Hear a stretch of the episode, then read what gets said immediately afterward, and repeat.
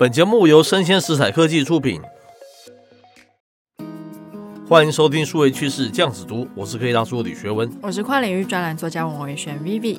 哎，今天我们挑的一则新闻是来自于这个科技新报，它的标题叫做“将电视频道搬上网络的 FAST 服务，为何视为这个影视串流的一个下个风口呢？”嗯，好，看到这则新闻我超兴奋的，为什么？超快乐。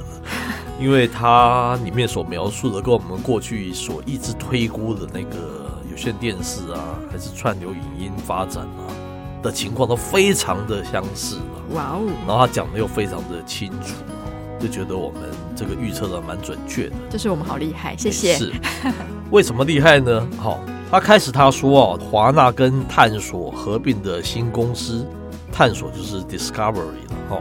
去年他们两个合并嘛。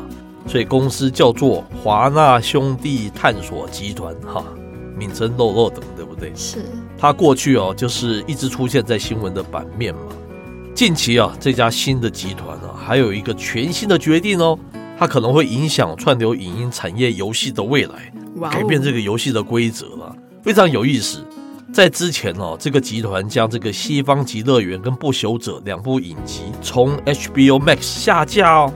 接着啊，《时空旅人之妻》跟《异星灾变》等等剧，也成为第二波自家串流下架的名单了。好，那集团说明了这些影集将授权给第三方的平台，叫做 Fast 哈，而且他们有信心啊，能从 Fast 服务赚到比串流订阅更多的收入哦，非常有意思。这就是我们一直说不看好 OTT 的串流平台。那我们带听众来了解一下，到底什么是 Fast 服务？那 FAST 它其实是免费广告串流电视服务的缩写，它的原文是 Free Advertisement Supported Streaming Television，它是一种影音串流领域的新兴形态哦。是。那 FAST 它虽然也是以广告营收为盈利基础，但是呢，它不需要收取任何的月费，甚至是注册。是。所以说呢，比起串流订阅，有些人认为更接近 YouTube 这类的 AVOD 的广告串流服务。但是 Fast 它跟 YouTube 的特性又不太一样哦，因为呢，比起 YouTube 影片，Fast 它主要是透过像有线电视建构许多频道，是。观众呢在网络看广告就能获得免费收看频道的权利。是，不过呢，使用者没有办法像 VOD 的串流服务搜寻并选择自己想要看的节目，而就像是看电视，选择频道，找自己想看的节目。无法只看特定的节目。是，接着他说啊，除了就像有线电视选择频道，那目前的 FAST 服务啊，一小时观众需要看三十秒到三分钟的广告了，取决于各种服务啊频道的条件而定。但怎么样都远低于现在有线电视一小时广告时间。好，然后就算以台湾法律看也是一样啊。台湾有线电视这个广告哈，呃，每个频道啊小时数最多可以差六百秒。也就是是十分钟的广告嘛，哈，当然了，因为 FAST 的一个萌芽期嘛，这个厂商不想过多的广告把这个观众赶跑了，哈，毕竟啊，要让观众接受新服务，需要投资大量的时间跟金钱嘛。是，那 FAST 跟流行的 SVOD 影音串流的差异在哪里呢？那 FAST 它更像是传统的电视节目，频道的内容包括像是电影台。也可能是传统的 CNN 或是 MTV 等频道商也可以变成它的频道之一。是，当然也有可能像是 HBO 啊、派拉蒙等拥有影视版权的厂商，先谈好那个广告分润的价格，然后就自创一个频道之一就可以上架。是，那或许有些人觉得这好像走回传统电视的老路嘛，跟现在主流啊能自己选择影片的一个订阅串流是背道而驰的。但是大部分人收看串流时都很依赖大数据推荐哦，也导致用户很难看到新鲜或是乱数的一些题材，就是 random。我们一直讲说是这个随机还是随选，我们过去讲这是一个随机的一个乐趣。而且影视作品版权哈，它是合约是非常复杂的哦。你可能喜欢的电影上映不到一年它就下架哦。它讲的是这个像 Netflix 这种平台的一个缺点。或者是你不管再喜欢某个题材，一部电影或是影集，你不会看这个三到五遍嘛？可是它 always 是在这个平台上面的，这就是它的一个问题了。没错，那同样都是用广告盈利哦。Fast 跟广告订阅 AVOD 的服务有非常大的差异。AVOD 就像我们比较熟悉的 YouTube，它是用广告带出选择性影片。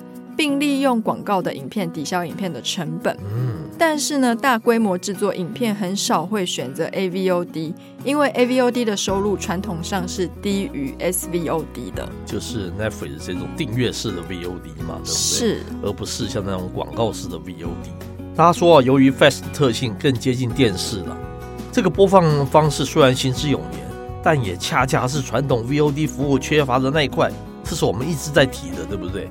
现有的这个 VOD 仰赖演算法推荐节目给观众，但演算法喜好无法全面概括一个人的兴趣嘛，导致还有非常多的 VOD 用户啊仰赖社群或是媒体推荐，很难从演算法发掘全新的节目类型跟兴趣了。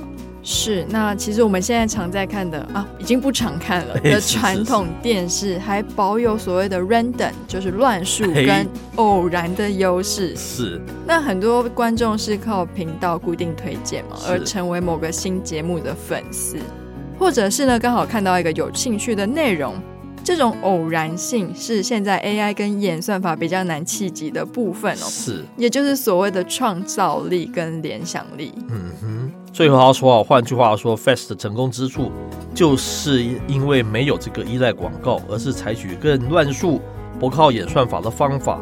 也是因为这种特性，才让 Fast 突破这个 VOD 的重围了，成为全新 OTT 的类型，并不只是一个电视的一个复制品，而是现有 OTT 服务完全没有的类型。哇，我非常看好这样子的一个平台，我甚至于是觉得它可能是决定未来数位影音一个非常好的一个。大的方向是跟健康的方向，大家听我们节目都知道，我们常常在批评那个 Netflix 这种它的 business model 根本就有很大的一个问题嘛，对不对？这个里面有非常多的电视的专业，一般人可能不是很懂。我用最浅显的方式跟大家解释什么叫做 fast 这样子好了。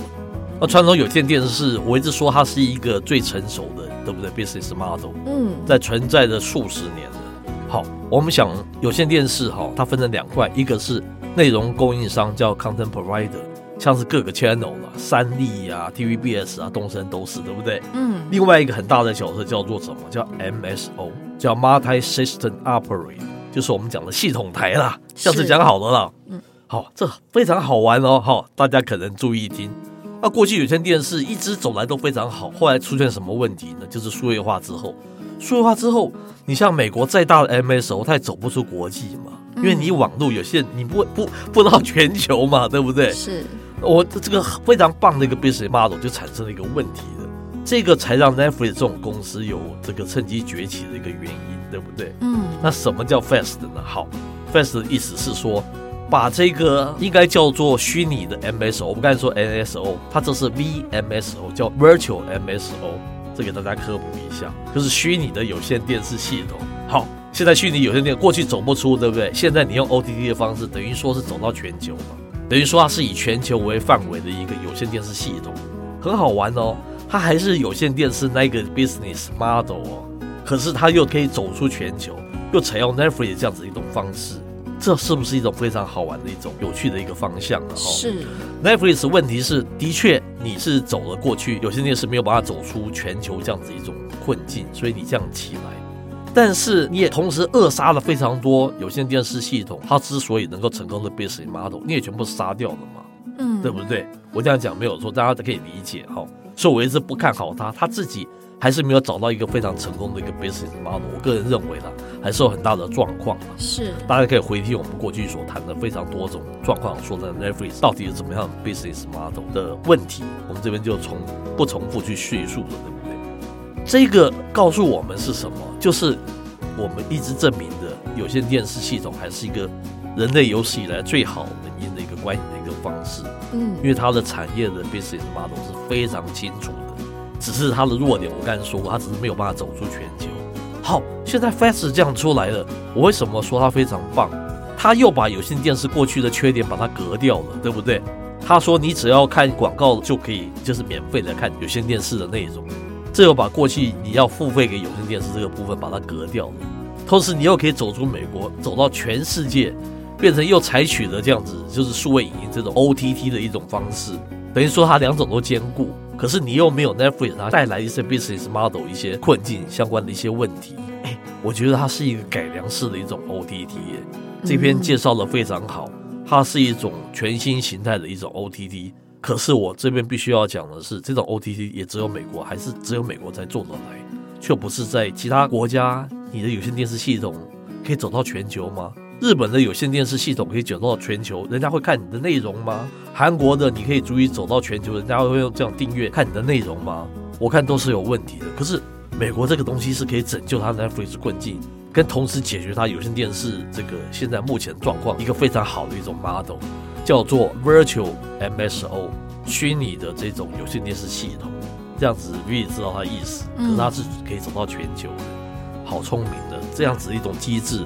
就解决两者的那个缺点了，又把两者的优点就把它合在一起。可是它还是证明了我们过去所讲的有线电视过去的那个 business model 才是。它的意思是说什么？还是用所有频道哦，你还是用那种不是用 on demand 哦，还是用那种遥控器去点选所有的那个频道哦。嗯，因为你知道那个意思，它的 behavior 观影的方式还是传统的有线电视那个看不同的 channel，不是让你 on demand 去随选的哦。大家听懂我讲这个意思？可是只是它不是一个美国的 MSO，它是一个走向全球的 MSO，透过 OTT 的方式这样了解我在讲的那个意思。可是完全不是 on demand 的，on demand 是不对的。我们过去一直讲 on demand，其实大部分是戏剧，但是我们传统电视是有好多不同的那种区分。你其实你也看戏剧，你也看新闻，你也看财经，你也看，你知道意思吗？嗯，游戏还是体育还是各方面的那个节目。可是 OTT 不好意思，它只是追剧，而且它特别强调是影集啊，电影这个部分，戏剧的部分，是不是这样子？那个人特别喜欢看儿童节目，你没有办法，过去有儿童节目的 channel，你能在 Netflix 上面找到这么多的儿童节目的题材吗？可能没有办法。我觉得也不能把它说成是 OTT 的进化或者改改良，我觉得它比较更像是传统有线电视跟 OTT 的融合，是，就是它融合了各方的优势，然后做成一样的 channel。那我们之前常诟病 Netflix，基本上就是它的制作成本太高，然后大家可以一直看一直看，看完就退订。是。那像这样子形式，Fast 这样的形式的话，它有点像是电视有 schedule 嘛，几点就是播什么，几点就是播什么。是。所以我没有办法说我很喜欢这个戏剧，就一看就看到底。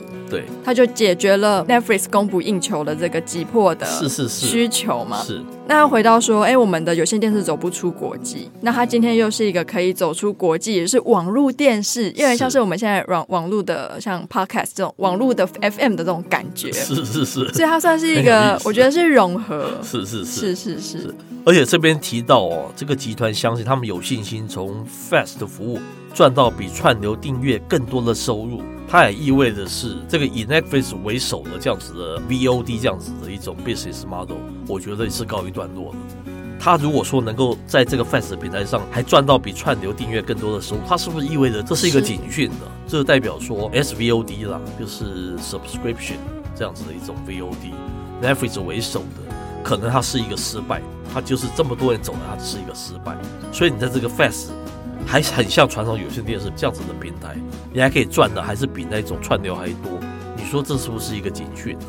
是，而且其实还蛮合理的。我们自己做数位内容嘛，我们当然也是有免费的，然后有插广告的，然后有订阅的。我相信在这个行业待过人都知道，广告的收入远远会比这些订阅支持的人来得可观。是是。是总结来讲呢，我们就觉得传统有线电视它是一个最好的方式，只是它在数位化的过程中，它碰到一些障碍，有点前后失据嘛。现在它也走了所谓的那个 Netflix 这种采用那个网络的精神，我觉得那个才是对整个产业是一个好的事情，是大家都有饭吃，大家都有钱赚，我觉得它才是一个比较健康的 business model，这是我们要讲的。那过去我们在批评这个 Netflix，很多人都不以为说 它多好多好，对不对？事实上证明它真的是越来越有点走不下去了。是，所以最近才会炒说它可能会被 Microsoft 并购嘛。嗯，如果它做的这么好，赚的这么多钱，它为什么会被传出会是这样子一种情况？没错，对不对？好，以上内容播到这边告一段落，我是科技大叔李学文，我是跨领域专栏作家王维轩 Vivi，我们下回见喽，拜拜。